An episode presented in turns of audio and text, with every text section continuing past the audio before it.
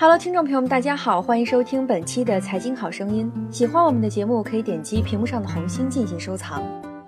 第五次产业大转移与中国国运。最近，美国大选吸引了全球的目光。希拉里和特朗普电视辩论刚刚三分钟，对华事务就成了争论议题。媒体纷纷称中国是躺着也中枪。其实，当今世界的关系早已经是错综复杂，牵一发而动全身。我们要理解中国的现象和未来，就是要站在全球视野来观察。而著名财经评论员石寒冰正是站在全球角度，向我们预言中国未来三十年的国运。在他的著作《石寒冰说未来二十年经济大趋势》里，他梳理了前四次世界产业大转移对世界经济的影响。并且以此来预测与判断正在发生的第五次世界产业大转移对中国未来二十到三十年的深刻影响与改变。他还谈到了目前老百姓最关注的几个话题：股市、房价与货币汇率。以下是他的观点：诚如我在《石寒冰说未来二十年经济大趋势》中所言。中国经济在二零一六年步入了新的发展周期，做实业的人越来越感觉到盈利乃至生存的艰难，压力是越来越大。是不是他们不够努力？不是，这种情况是冬天最寒冷的时候吗？也不是，现在只是刚刚开始入冬，因为一种强大的力量正在施展着它的巨大影响力，而且这种影响力将至少持续二十年乃至三十年以上。这种力量将使得一些国家变得更为强大，也使得一些国家深陷经济危机之中难以自拔。这种力量就是正在发生的全球第五次产业大转移。我们不妨先简单回顾一下前几次产业大转移对世界经济发展带来的巨变。次产业大转移，十八世纪六十年代，英国通过用机器山寨中国的纺织技术，开始了轰轰烈烈的工业革命。工业革命让英国迅速崛起，发展成为世界工厂。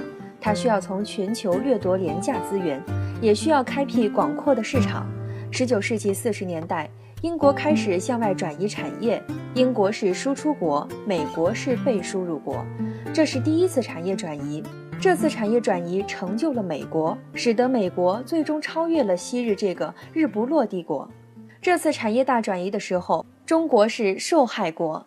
一七六九年，理查德·阿克莱特制造水力纺纱机；一七七九年，塞米尔·克隆普顿发明了螺机；一七八五年，工程师艾蒂蒙特·卡特莱特制成水力织布机，将功效提高了四十倍；一七九一年，英国建立了第一个织布厂。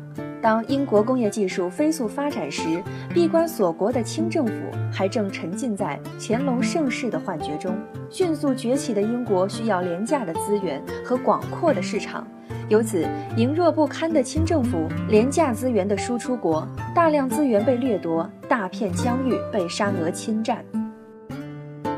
第二次产业大转移，一九四六年，丘吉尔访问美国，发表了著名的铁幕演说。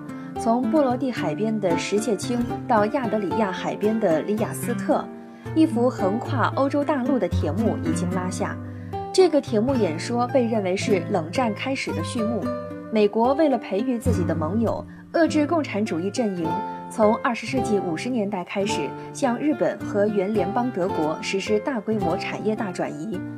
而朝鲜战争爆发后所形成的特需经济，不仅大大加快了美国对日本产业转移的步伐，也优化了所转移产业的结构，成就了日本和原联邦德国的高速发展，让日本和原联邦德国成为了新的世界工厂。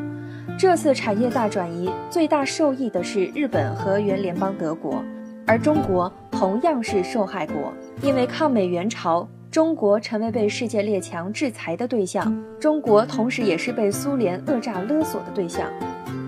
第三次产业大转移，日本经济发展到一定程度的时候，遇到了当年英国所曾面临的困惑，资源不足且市场狭小，这引发了新一轮产业大转移。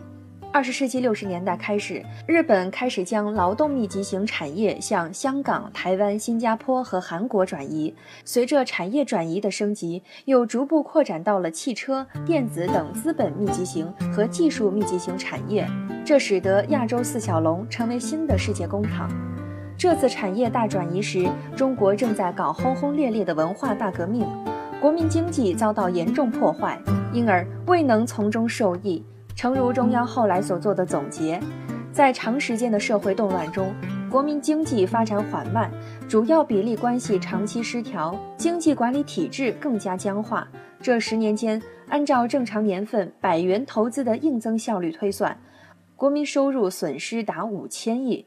自七十年代起，正是国际局势趋向缓和，许多国家经济起飞或开始持续发展的时期。但是，由于文化大革命的影响，中国不仅没能缩小与发达国家已有的差距，反而拉大了相互之间的差距，从而失去了一次发展机遇。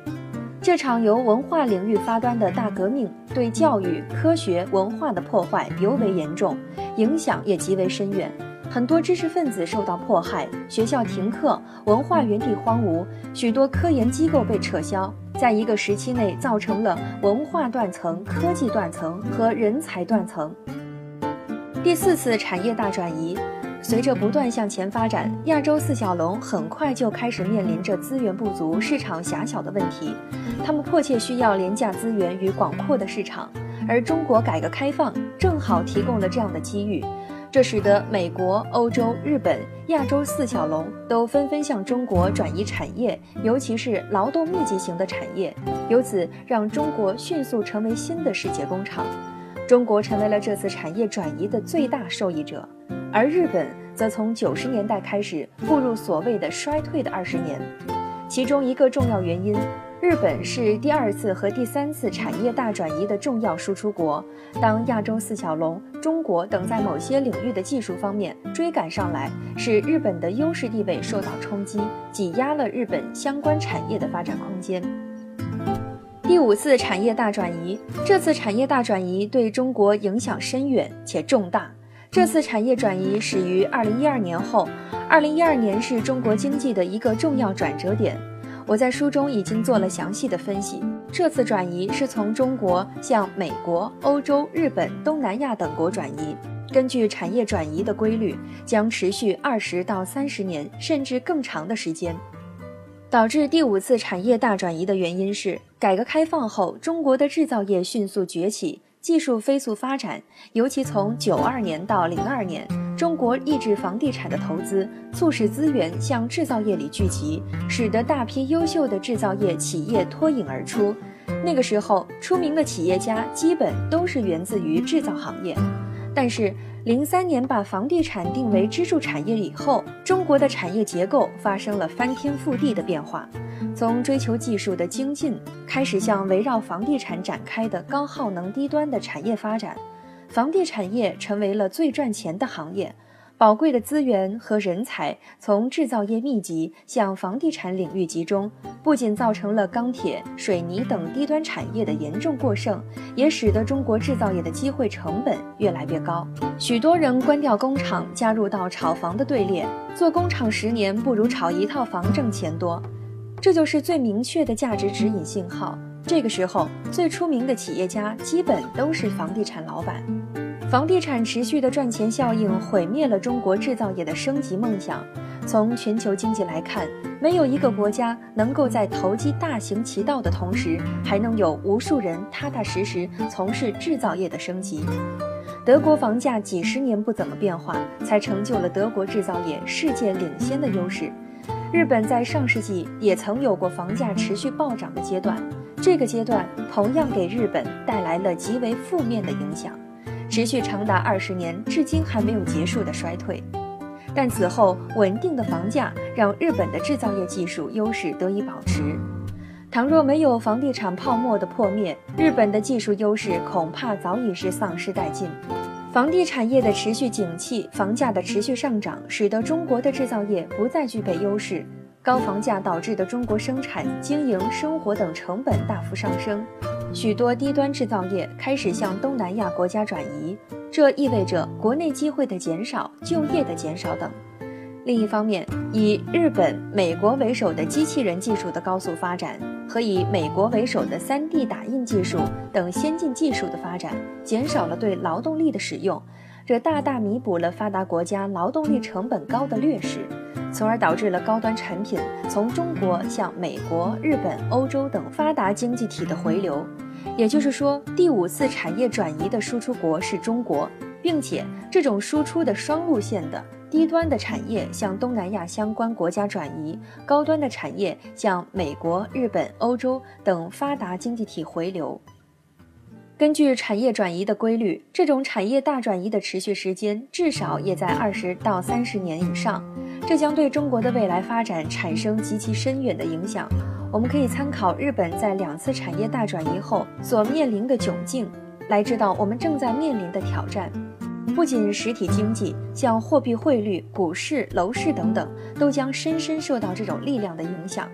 必须强调的是。以往的产业大转移都是从发达国家或地区向不发达国家或者是地区转移，而第五次产业大转移则是从不发达国家向发达国家回流，从不发达国家向同样不发达国家转移，属于双消耗型的产业转移模式。这对中国经济的抽血效应应该会更加明显。当然，我们有新闻联播所展现出来的积极的力量。各级政府有维持房地产业屹立不倒的丰富经验，我们就有充分理由相信，中国将能够以完美的姿态迎接无论多么严峻的挑战，从而使得中国在这次轰轰烈烈的产业大转移中可以神出鬼没，不仅不受损，还能成为受益者。这就是我的中国梦。以上就是石寒冰对中国未来的展望，结合眼下楼市的一路高歌，引发了很多人的共鸣。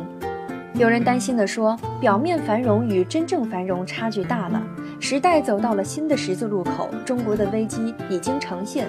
所谓最好时代，已是最差的时代。严重依赖房地产有未来吗？只会把国民财富掏空，导致未富先老。俄罗斯经济严重依靠石油，中国则严重依赖房地产。”这是连小孩都看得到的事实，也有人针锋相对，为房地产辩护。产业大转移过程是艰辛的，其结果是美好的。因而怨愤而欠缺思维，只会令人更软弱、更惶恐，使人付出更大的代价而承受更大痛苦。然而，要把愤怒转为对自己更高的要求和更专注解决问题的动力，只有能面对现实的人，才能征服现实。只有更加勤奋。更具观察力和韧力的人，才可改变困境，创造机会和缔造希望。因此，对于第五次产业大转移，我们应该要充满信心，迎接挑战，而不是一味地唱衰地产支柱。有趣的是，两种观点都获得了高票赞同。这种二元对立，或许是我们这个时代和社会阶层和价值观分化的一种体现。但无论如何，国运才是我们每个人得以安身立命的基础。但愿盛世长久，国运昌隆。好，以上就是本期节目的全部内容，感谢您的收听，我们下期节目再会。